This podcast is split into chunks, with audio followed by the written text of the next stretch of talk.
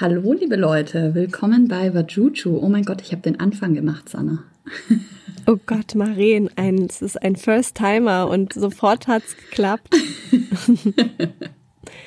ja, willkommen. Wir sind ähm, Maren und Sanna und heute reden wir über Masturbation. Ich dachte über Menstruation. Ach Mensch, oh, ich habe schon vorhin falsch gesagt bei der Probeaufnahme. Natürlich Menstruation. Irgendwie äh, geht das eine mit für mich mit dem anderen überein. ähm, ja, wir hatten ja letzte Woche, da war das letzte Woche ja, mhm. dazu eine Live-Session gemacht, weil wir noch auf ein Mikrofon gewartet haben, um Corona-konform von unterschiedlichen Orten aufzeichnen zu können. Aber wir dachten uns, ähm, wir nehmen das nochmal auf, damit ihr das auch später wieder anhören könnt, weil natürlich diese Live-Session nicht so wirklich gespeichert wurde. Genau, also für alle, die es verpasst haben oder die sich nochmal anhören möchten, was Sanna und ich zum Thema Menstruation Wichtiges beizutragen haben, hier die Podcast-Folge. Ja, erstmal auch vielen, vielen Dank an alle, die ähm, bei, dem, bei der Live-Session dabei waren. Da waren wir ein bisschen gespannt, ob überhaupt Leute kommen. Und ich fand, wir hatten so eine Spitze, glaube ich, 25 Teilnehmerinnen. Das ist okay fürs erste Mal, oder? Ah, ich fand's richtig cool. Es hat auch total Spaß gemacht. Also vielleicht machen wir das ab und zu mal. Wenn ihr da Bock drauf habt, schreibt uns, folgt uns auf Instagram äh, vajuju.proud.sex.movement oder schreibt uns eine E-Mail an vajuju.podcast at gmail.com. Und jetzt noch ein bisschen Werbung, dann steigen wir auch ein. Ähm, wir sind jetzt auch auf iTunes, also folgt uns auch da. Und das Tolle an iTunes ist, dass man da eben ähm, Bewertungen, Rezensionen hinterlassen kann. Da würden wir uns natürlich total freuen. Genau. Spread the Vajuju love. Yes, and spread your Vajujus too. Schön wär's. Es ist etwas schwierig in Corona-Zeiten. Aber. Ja, das stimmt. ja, Maren, Menstruation. Menstruation. Wie war es bei dir äh, oder wie ist es bei dir in Corona-Zeiten? Mm, also ich hatte tatsächlich ein bisschen Zyklusschwankungen während Corona und normalerweise ist mein Zyklus eigentlich so einigermaßen regelmäßig. Und dann fand ich das auch ganz spannend, dass du mir erzählt hast, das wusste ich nämlich auch noch nicht, inwiefern sich Stress auf den Zyklus auswirkt. Magst du das nochmal kurz unseren Hörern erklären? Ja, sehr gerne. ähm, also es sind ja natürlich immer sehr unterschiedliche Hormone und, und ähm, Prozesse im Körper dafür verantwortlich, dass so ein richtig guter Zyklus funktioniert. Und ich will da auch gar nicht zu tief einsteigen. Das machen wir dann eher bei unseren Workshops, die hoffentlich bald wieder stattfinden können. Aber ähm, es erfahren jetzt viele, dass entweder der Zyklus sehr lang ist, also die Tage ausbleiben, oder dass die Periode zu früh kommt.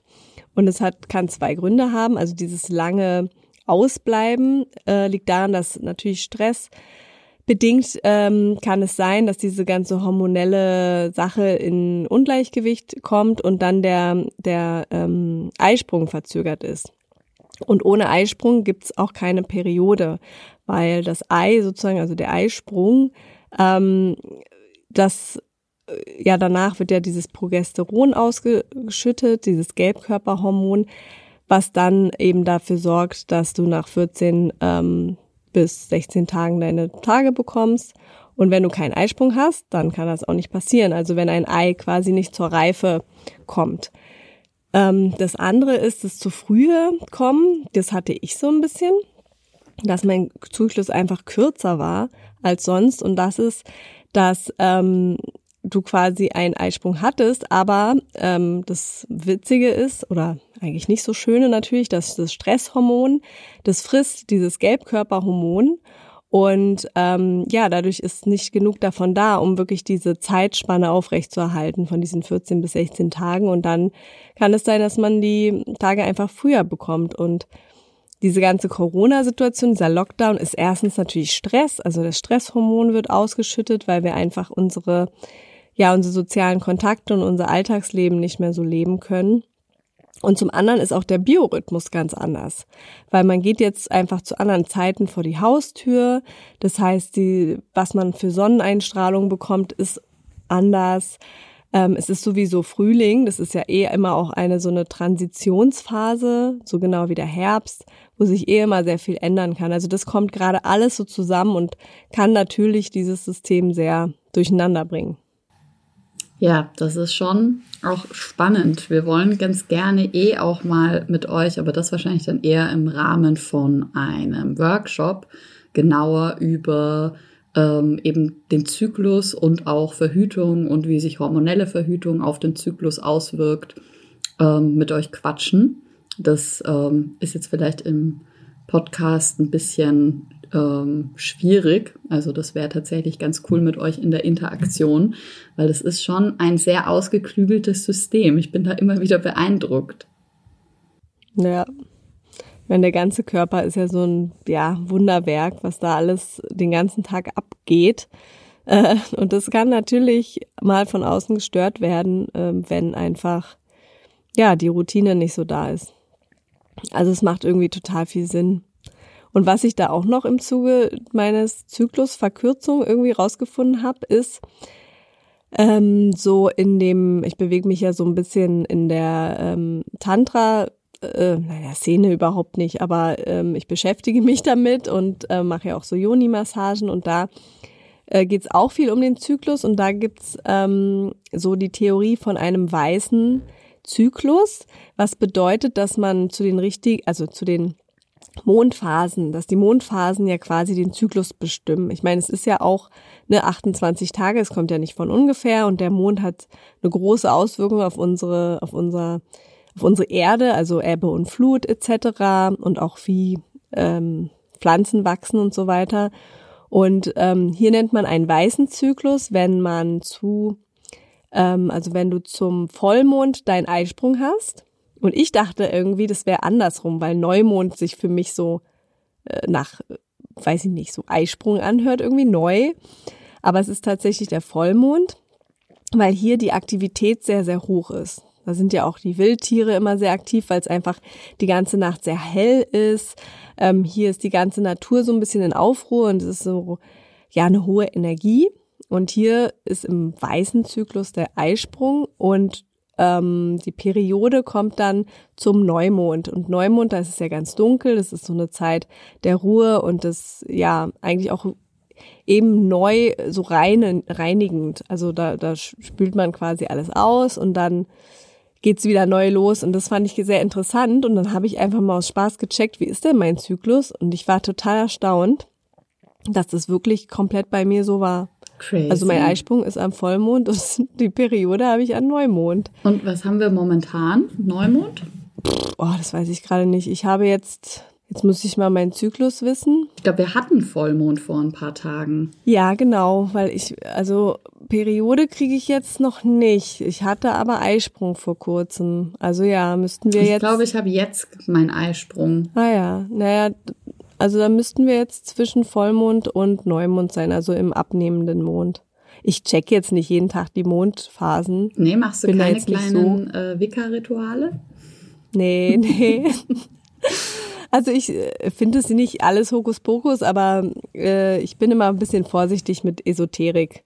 Also ich, ich, mein Ziel ist es ja auch immer so ein bisschen die Sachen daraus so zu übersetzen für Otto Normalverbraucher weil vieles stimmt, aber ist halt teilweise für mich zu sehr in irgendwelche äh, Kristalle eingepackt. Weißt mhm. du, was ich meine? Also so, so ja, da gibt's auch Rituale, dass du in den Wald gehst und äh, in den Waldboden dich hockst so und in dem Boden bluten sollst. Ich meine, ja, das kann, wenn dir das Spaß macht, macht es, aber das garantiert hat es nichts äh, für deine körperliche Gesundheit.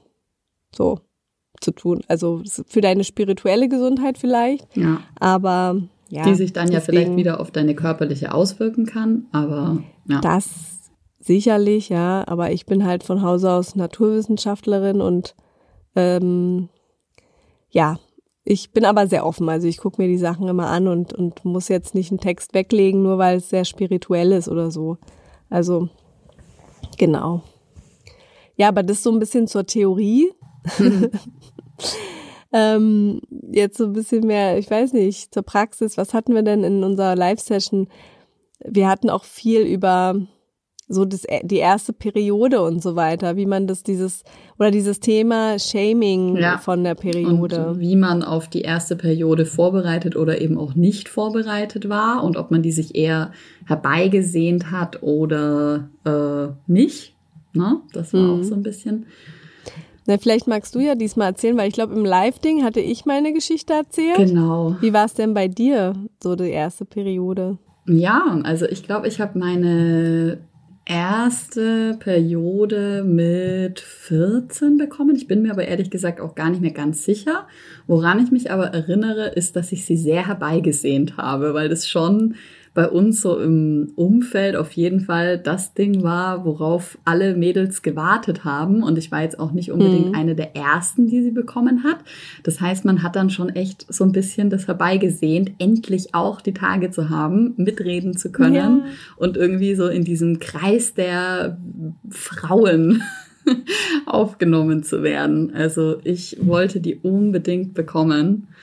Und ich hatte auch vorher schon mal so ausprobiert, wie es geht, ein OB einzuführen. Das war aber alles eher so im Alleingang oder mit Freundinnen. Also ich hatte das jetzt nicht, dass meine Familie, Mutter oder wer auch immer da irgendwie so ein Gespräch mit mir drüber hatten. Ähm, genau, aber das war quasi vorher schon mal so ein bisschen getestet. Von daher habe ich mich eigentlich okay darauf vorbereitet gefühlt. Also es war eher so ein freudiges Erwarten oder ein ungeduldiges Erwarten.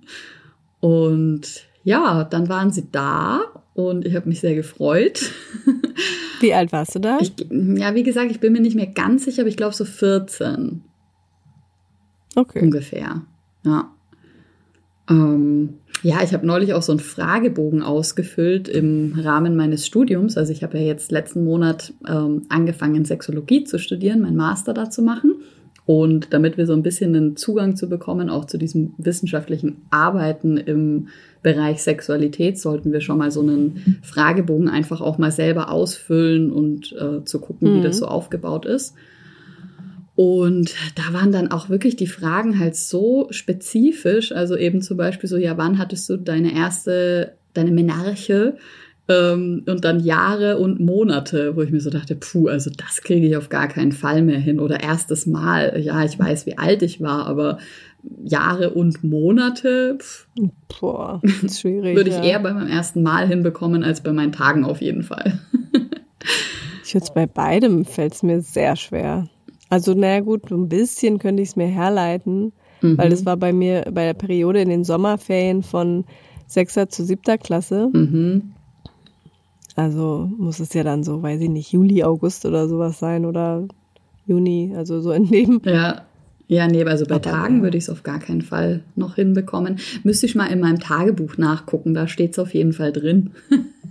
Ah, hast du das noch? Das ist ja geil. Ja, ich habe alle Tagebücher noch. Das ist auch manchmal echt, echt schon nicht. interessant, das mal wieder zu lesen.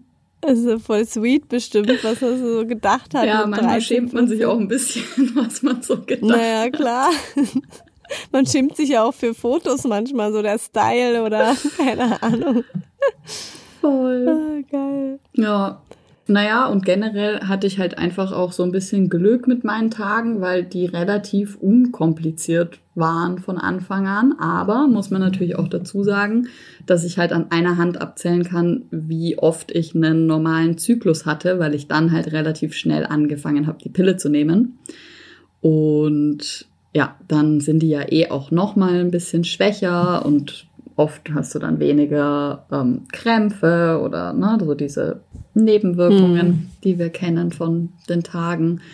Also ja, das, die sind relativ unkompliziert bei mir, Gott sei Dank jetzt auch geblieben, nachdem ich die Pille vor einem Jahr abgesetzt habe. Also ich klopfe auf Holz, dass es so bleibt. Ja, hoffe ich auch. Ja, das ist ja auch so ein Thema mit, diesen, mit dieser Pille. Also bei mir war es genau ähnlich. Man hat so ein bisschen herbeigesehnt und ähm, dann natürlich die ersten paar Male waren die Schmerzen auch ziemlich stark. Und es ist ja alles noch sehr ähm, unregelmäßig. Und ich finde es eigentlich krass, weil ich habe auch ja, äh, mir sehr bald die Pille verschreiben lassen, auch so mit 14, denke ich. Ich Mhm. habe so meine Tage mit 13 bekommen. Ich, naja, oder dann sogar schon mit 13,5 oder so. Also es war wirklich sehr bald. Ähm, und finde es eigentlich krass, dass ich das bekommen habe oder dass auch junge Mädchen die Pille bekommen, wenn sie noch nicht mal einen funktionierenden Zyklus haben. Ja. Weil ich habe sie auch, ich wollte sie, warum? Naja, ich habe Schmerzen. Ich habe gehört, durch die Pille hat man keine Schmerzen mehr. Und es war auch so ein bisschen ein cooles Ding, ne? Die coolen Mädchen, die richtigen Frauen hatten erstens ihre Tage und zweitens ähm, nimmt man natürlich die Pille. Mhm. Und ich finde das richtig, richtig abfuck, wenn ich mir reinziehe, wenn mit meinem Wissen heute, was die Pille im Körper halt anrichtet, so. Ich meine, die steuert eben dieses, dieses ähm, sehr ähm, fragile Hormongeflecht, was ich vorhin beschrieben habe. Die steuert es einfach. Also die setzt halt einfach, äh, die zieht es einfach glatt, so, damit es dir halt passt sozusagen. Und ich kenne auch mittlerweile so viele Fälle von Bekannten und Freundinnen, die ähm, eben Pille abgesetzt haben wegen äh, Kinderwunsch, bei denen es wirklich teilweise Jahre gedauert hat, bis sie wieder einen normalen Zyklus hatten und überhaupt schwanger werden konnten. Ja.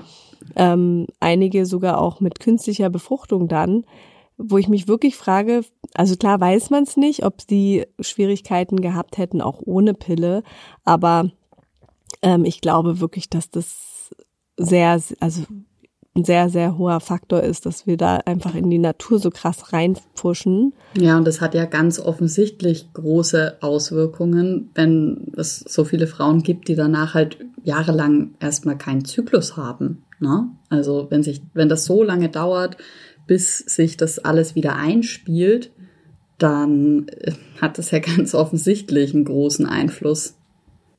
Ja, total. Also, und deswegen finde ich also diese ganze Pillenkultur ähm, nicht so geil. Das ist, es wird auch überhaupt nicht über irgendwelche Nebenwirkungen aufgeklärt. Also mich hat man überhaupt Mich nicht darüber aufgeklärt. gar nicht. Also Thrombose, ähm, Migräne, was nicht alles passieren kann. Ähm, und das finde ich halt auch richtig uncool. Da nimmt man ein Medikament, was verschreibungspflichtig ist, einfach jeden Tag. Und ich will die Pille zwar nicht ähm, so verteufeln, weil es war auch schon für die Frau ein, ein ähm, ja, im Sinne von Emanzipation ein großer Schritt, dass wir einfach selbst bestimmen konnten, ähm, ob wir uns jetzt sicher fühlen oder wie wir halt verhüten. Also vor der hormonellen Verhütung gab es halt für die Frau, eigentlich gab es ja dann quasi nur Kondome, Diaphragmen. Ähm, also es gab eben nicht so eine einfache und sichere Methode. Aber ich finde, dass dann von der Revolution zu mehr Selbstbestimmung, zu ähm, wir nehmen die jetzt alle und auch ein bisschen so ein Zwang, Mhm. weil wie oft, ne, ey, wie oft wurde ich gefragt von Männern schon, äh, mit denen ich halt eine Affäre hatte oder auch nur irgendwas Kurzes, ja, nimmst du die Pille? Wie, du nimmst die Pille nicht? Mhm. Ja, äh, es geht, also erstens werde ich nicht mit dir ohne Kondom schlafen. Ja. Ähm, und zweitens, ja, warum soll, soll ich mich mit Hormonen zuballern so, wenn es andere Alternativen gibt? Und ich kann voll verstehen, dass manche Leute oder manche, bei manchen Frauen ähm, ist es wichtig, dass sie es nehmen. Also kann ja einfach auch ähm, bedingt sein, dass, also dass man einfach hormonelle Unterstützung braucht. Ähm, und es ist auch jedem seine eigene Entscheidung oder jeder natürlich. Ähm, aber ich finde einfach dieser laxe Umgang damit. Und dass man es 13-jährigen Mädchen Genau. verschreibt. Ja. Ja, ohne Aufklärung vor allem. Ich finde, das ist so ein bisschen das größte Problem daran, weil zumindest möchte ich doch ganz gerne mal wissen, was macht denn diese Pille mit meinem Körper und was macht sie vielleicht auch mit meiner Psyche, weil wenn du eben anfängst in so einem fragilen Alter, also in der Pubertät, wo sich alles noch entwickelt, dein Charakter formt sich. Es ist alles noch nicht stabil, alles ist im Wandel. Und dann beginnst du ein Medikament zu nehmen und nimmst das ein Jahrzehnt oder über ein Jahrzehnt, wie jetzt in unserem Fall. Und du denkst, so wie du dich fühlst, das ist normal. Du kennst es ja nicht anders. Und wie viele Frauen kenne ich, die die Pille dann abgesetzt haben mit 30 oder Ende 20 und dann auf einmal merken, fuck, mein Sexdrive ist ein ganz anderer. mein Körper fühlt sich ganz anders an. Ähm, ich war vorher irgendwie die ganze Zeit depressiv verstimmt, mir geht's jetzt viel besser und dann denkst du dir, ja, okay, krass, das habe ich jetzt halt ein Jahrzehnt gemacht, ohne es zu wissen, was es für Auswirkungen auf mich hatte. Das finde ich halt heftig. Ja.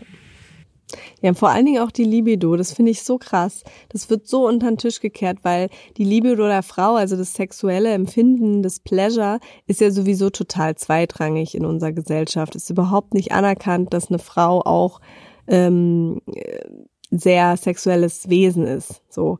Und es wird einfach auch total glatt gebügelt. Ich meine, diese natürliche, ähm, diese Wellen äh, im Zyklus auch der Lust, die, also zum Beispiel, dass um Eisprung herum man sehr, sehr viel ähm, sexuell williger ist, sag ich mal. Also ähm, ja, leicht, leichter erregbar und auch viel, viel höheren Sexdrive hat. Es hat natürlich die Natur so eingerichtet, weil wir uns fortpflanzen sollen wollen ähm, oder wollen sollen, so lang. und ähm, ja, das finde ich halt, das ist mit der Pille einfach weg und man erlebt gar nicht dieses diese, dieses Auf und Ab und man erlebt auch nicht ein, ähm, ein Cervixschleim bei der, beim Eisprung, wie, wie einfach 100 Prozent toll das ist, dass der Körper das macht und nie, dass man in der Zeit sehr, sehr selten irgendwie Gleitgel braucht, ähm, oder überhaupt ähm, ist, ja, finde ich, ist mein Gleitgelverbrauch viel, viel weniger als in Zeiten, wo ich die Pille genommen habe. Also ich habe gestern eine kleine Radtour gemacht und dann uh. war ich auch irgendwann so feucht, also ich bin quasi richtig ausgelaufen und dann dachte ich mir so, ah ja, krass, stimmt, du kriegst einen Eisprung. Und das hatten mhm. wir doch auch so diesen Talk in unserem Insta Live Ding sie, dass äh, als man quasi angefangen hat Ausfluss zu haben, dass das für uns so total das Schockerlebnis war, weil einem niemand erzählt hat, was das ist. Und mhm. Nicht nur damals als pubertäres Mädchen, sondern auch jetzt habe ich mich ganz oft mit Frauen unterhalten, die halt noch nie davon gehört haben, dass sie anhand von ihrem Zervixschleim irgendwie zumindest eine Idee bekommen können, wo sie in ihrem Zyklus stehen. Und das finde ich ja. halt so, ähm, ja, total spannend, diese Erfahrung zu machen, dass ich eine ganz andere Achtsamkeit auch gegenüber meinem Körper habe, dadurch, dass der einen Zyklus durchlebt. Und das finde ich eigentlich mhm. voll schön, so zu sehen, ah, okay, das verändert sich, Muttermund steht anders, Cervixschleim ist flüssiger oder dickflüssiger und ich bin mehr horny oder weniger und das ist doch einfach total schön, da so sich kennenzulernen und ja, mit sich irgendwie so in Kontakt zu treten. Und ja, also das würde ich, äh, da, da würde ich mich nicht drum beschneiden wollen. Ja, eben. Also das ist ja ein großes Thema. Und die Pille für den Mann ist ja nicht auf den Markt gekommen irgendwie, weil da sehr viele Nebenwirkungen entstehen. Also ja, gut. Äh, da sind ja auch schon viele Nebenwirkungen, aber bei der Frau kann man es halt machen, ne? Ja, es ist, ist, halt so ein einfach schon so etabliert. Ja.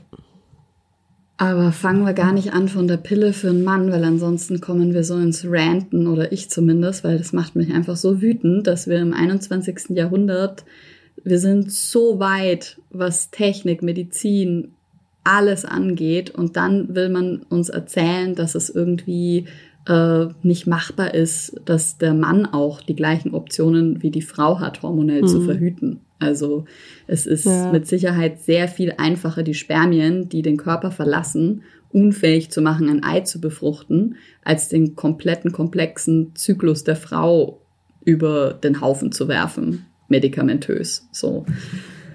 Und das macht mich schon immer auch so ein bisschen sauer. Ja, ich finde es vor allen Dingen, also auch, lass uns nicht so tief in das Thema gehen. Ich finde nur eine Sache daran echt weird dass, es, dass die Männer das so hinnehmen, dass es nicht mehr Männer gibt, die, gibt, die da aufschreien. Weil ich äh, als Mann, ich hab, hätte nicht gern nur eine Option, nur Kondom. Und die ich ja vielleicht auch nicht so toll finde. Also da würde ich schon irgendwie, und wenn ich mir angucke, dass ja immer noch in Forschung so äh, Männerüberschuss ist, frage ich mich, ey, Leute, äh, interessiert euch das gar nicht, ja? Also, ja, naja, Aber vielleicht von einem Rant zum nächsten, nämlich dieses Shaming. Mhm. So, also so sehr man sich es ja äh, hergewünscht hat als junges Mädchen, um eben in dieser Clique der Mädchen schon die weiteste zu sein, umso mehr war es ja auch peinlich. Und es ist immer noch so, dass es ein Thema ist mit sehr viel Scham, was eben auch, also ja, so ein bisschen rübergebracht wird, als wäre es was Dreckiges. Also Hygieneartikel kann ich nicht hören.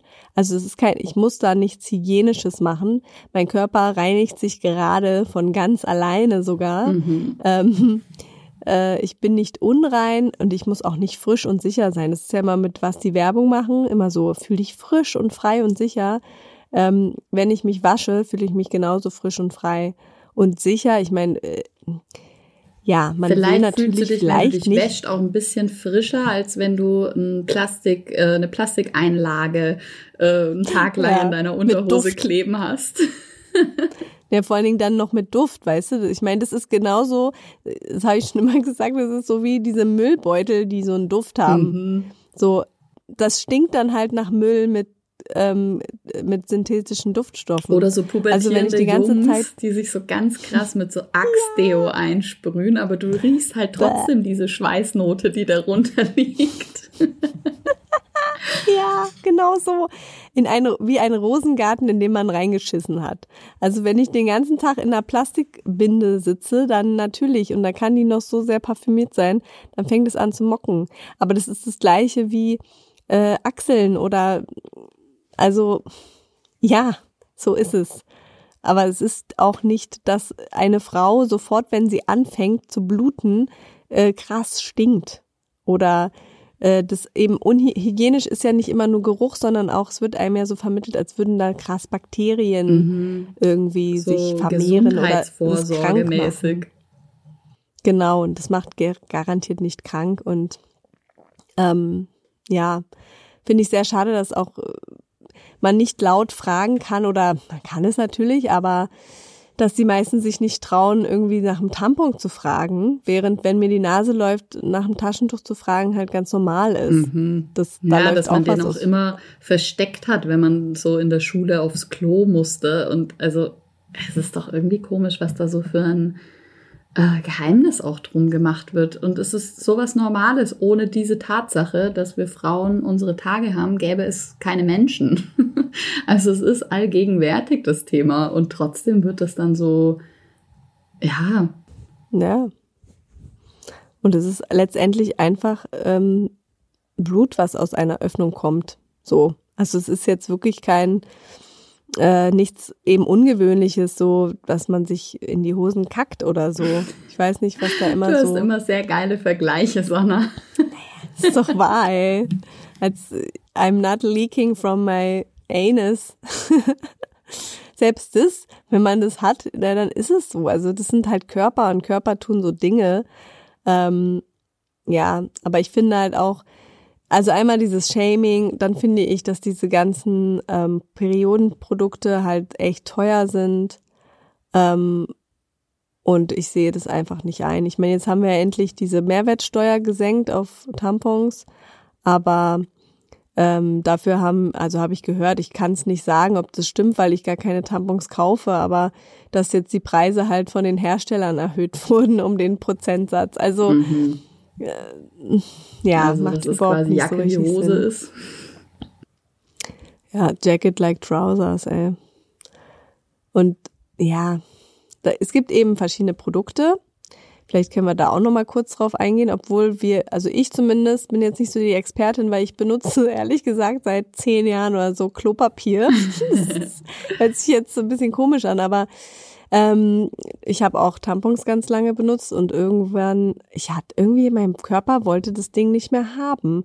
Und dann kam auch noch hinzu, dass im Bekanntenkreis ein Fall von diesem Toxic Shock Syndrom war und diese Person hat ihr Bein verloren. Das finde ich so heftig. Und dann dachte ich mir, ey, krass, was für ein Risiko ich mich aussetze. Und ich finde es eh immer unangenehm, rein rauszumachen. Und ich fand halt, die Dinge haben manchmal gemoved, ne? Und dann habe ich irgendwann angefangen, da gab es halt diesen ganzen Hype noch nicht mit Tassen und Höschen und ähm, was weiß ich.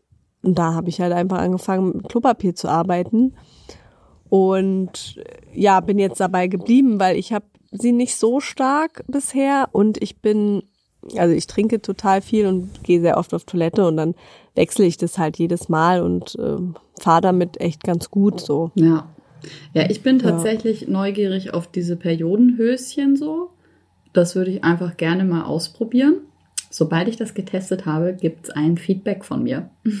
Und von den Tassen habe ich bis jetzt auch nur Gutes gehört. Also klar, so ein bisschen gewöhnungsbedürftig, wie man die einsetzt. Aber wenn man das dann wohl einmal raus hat, funktioniert das einwandfrei. Und viele wollen auf jeden Fall, nachdem sie die Tasse getestet haben, nicht mehr zurück zu was anderem. Also ja, wir haben auf jeden Fall einige Möglichkeiten jetzt heutzutage. Ja. Ja, ich finde ja, ich bin eh immer für diese Reuse-Produkte, auch aus umwelttechnischen Gründen. Diese Tampons sind einfach Kacke für die Umwelt. Also die Produktion und auch hinterher natürlich die Entsorgung ist einfach mit sehr, sehr vielen Ressourcen äh, Verschwendung, ähm, ja, geht damit einher und ähm, ja, Deswegen diese Höschen interessieren mich tatsächlich auch sehr. Ich finde sie halt nur sehr teuer. Also 35 oder 40 Euro für einen Schlipper. Ähm, und du brauchst halt ein paar davon. So finde ich schon ganz schön viel. Deswegen, also ich werde sie wahrscheinlich nicht testen, weil es bei mir so im Moment so klappt. Aber sollte meine Periode irgendwann stärker werden und es nicht mehr ausreicht, würde ich, glaube ich, auch zu diesen Höschen tendieren, weil ich die eigentlich auch ganz schick finde. Ja. So. Die sehen ja doch recht gut aus. Ich weiß gar nicht, aus was die sind, dass die das so auffangen und nicht also die müssen ja auch irgendwie komplett Plastik sein, oder? Also ich glaube, da gibt's auch super viele verschiedene Marken inzwischen, die das herstellen. Ja, müsste ich mich mal mir mal angucken. Wir halten euch auf dem Laufenden. Genau. Ja, lass uns doch noch zum spannendsten Thema kommen. Warum machen ja, wir eigentlich das spannendste Thema immer zum Schluss so? Wir wollen eigentlich am allermeisten mit euch über Sexualität und Masturbation während der Periode reden. So, das ist doch hier ja. das Spannendste. Ja. Marien, wie stehst du denn da dazu? Ich bin ganz klar pro, pro Periodensex. Äh, ich liebe mir einen guten Piraten der da keine Scheu davor hat. Also, keine Ahnung, war schon für mich auch ein Prozess. Also früher hatte ich gar nicht auf dem Schirm, Sex zu haben, während ich meine Tage habe, weil ich das halt auch so abgespeichert habe als was, was halt der Mann auf jeden Fall eklig findet. Und weil ich es mir auch irgendwie so ein bisschen schlimmer vorgestellt habe, als es ist. Also Fakt ist ja, wenn du Sex hast während deinen Tagen, dann bedeutet es nicht, also du hast da schon auch so einen Timeslot, wo du vielleicht gar nicht unbedingt so stark blutest, dass du einfach ganz normal und entspannt Sex haben kannst. Und selbst wenn da ein bisschen Blut im Spiel ist, finde ich das halt überhaupt nicht schlimm, weil ich einfach der Meinung bin, Sex ist nichts Steriles und sollte es auch nicht sein. Und ich unterscheide da irgendwie gar nicht so zwischen all diesen Körperflüssigkeiten, die da ausgetauscht werden. Also keine Ahnung, wir schwitzen, es ist normale Lubrikation im Spiel, es ist Speichelaustausch dabei. Ähm, ja, da finde ich, wenn da jetzt einmal im Monat irgendwie ein bisschen Blut dabei ist, einfach auch nicht so schlimm. Und ich finde es halt krass attraktiv an einem Mann, wenn der das auch so entspannt sieht. Also, das finde ich ist schon irgendwie richtig cool. Und noch dazu war es halt jetzt bei mir in meiner letzten Beziehung auch einfach so, dass ich da ja die Pille abgesetzt habe. Und dann sind wir quasi umgestiegen auf so ähm, diese natürliche Familienplanung, also mit Temperaturmessen und Zykluskalender und halt an den Tagen, wo du empfänglich bist mit Kondom. Und ja, Umstellung wieder auf mit Kondom verhüten ist natürlich schon ein bisschen schwierig, wenn du es gewöhnt bist, dass du halt davor zu jeder Zeit immer ohne Sex haben konntest, ohne auch nur einen Gedanken daran zu verschwenden. Um, ähm, und dann war das halt irgendwie so, also die ersten fünf Tage in deinem Zyklus, also erster Tag ist ja immer der erste Tag deiner Periode, um, ähm, die sind safe, also da kannst du nicht schwanger werden und ja, ich habe meine Tage halt so ungefähr drei Tage. Das heißt, diese fünf safen Tage, da sind halt mhm. auf jeden Fall ein paar Periodentage dabei. Und ja, das war dann so einfach voll schön, an diesen Tagen ohne Kondom Sex haben zu können und eben, ja, sich da mal wieder irgendwie so spüren zu können und nicht irgendwie Angst haben zu müssen. Also sich einfach komplett sicher zu fühlen. Und ja, das war dann eigentlich so das, wo ich auf den Geschmack gekommen bin von Periodensex. Ja, ja, kann ich total gut nachvollziehen. Was sagst denn du zu Periodensex? Yay or nay? Ja, ich bin auch ein Yay, ein Yay-Girl. Weil, also ich finde es persönlich gar nicht schlimm. Es ist halt einfach Blut und es ist ja nicht so ein Blut, wie wenn man sich schneidet, irgendwie in eine Arterie und es spritzt da raus, sondern das ist ja ein bisschen ähm, fester, einfach von der Konsistenz. Das heißt, ja, man blutet ja nicht gleich wie so ein, also jedenfalls ich, ich will das nicht verallgemeinern eigentlich, weil jeder blutet anders, jede blutet anders. Und ähm, aber liebe Männer, so lasst euch die Angst nehmen. Das ist nicht so, als würden wir pinkeln. Also ich glaube, viele stellen sich das echt so vor, als würde das da kontinuierlich rausfließen. ja. Nee, das tut's meist nicht.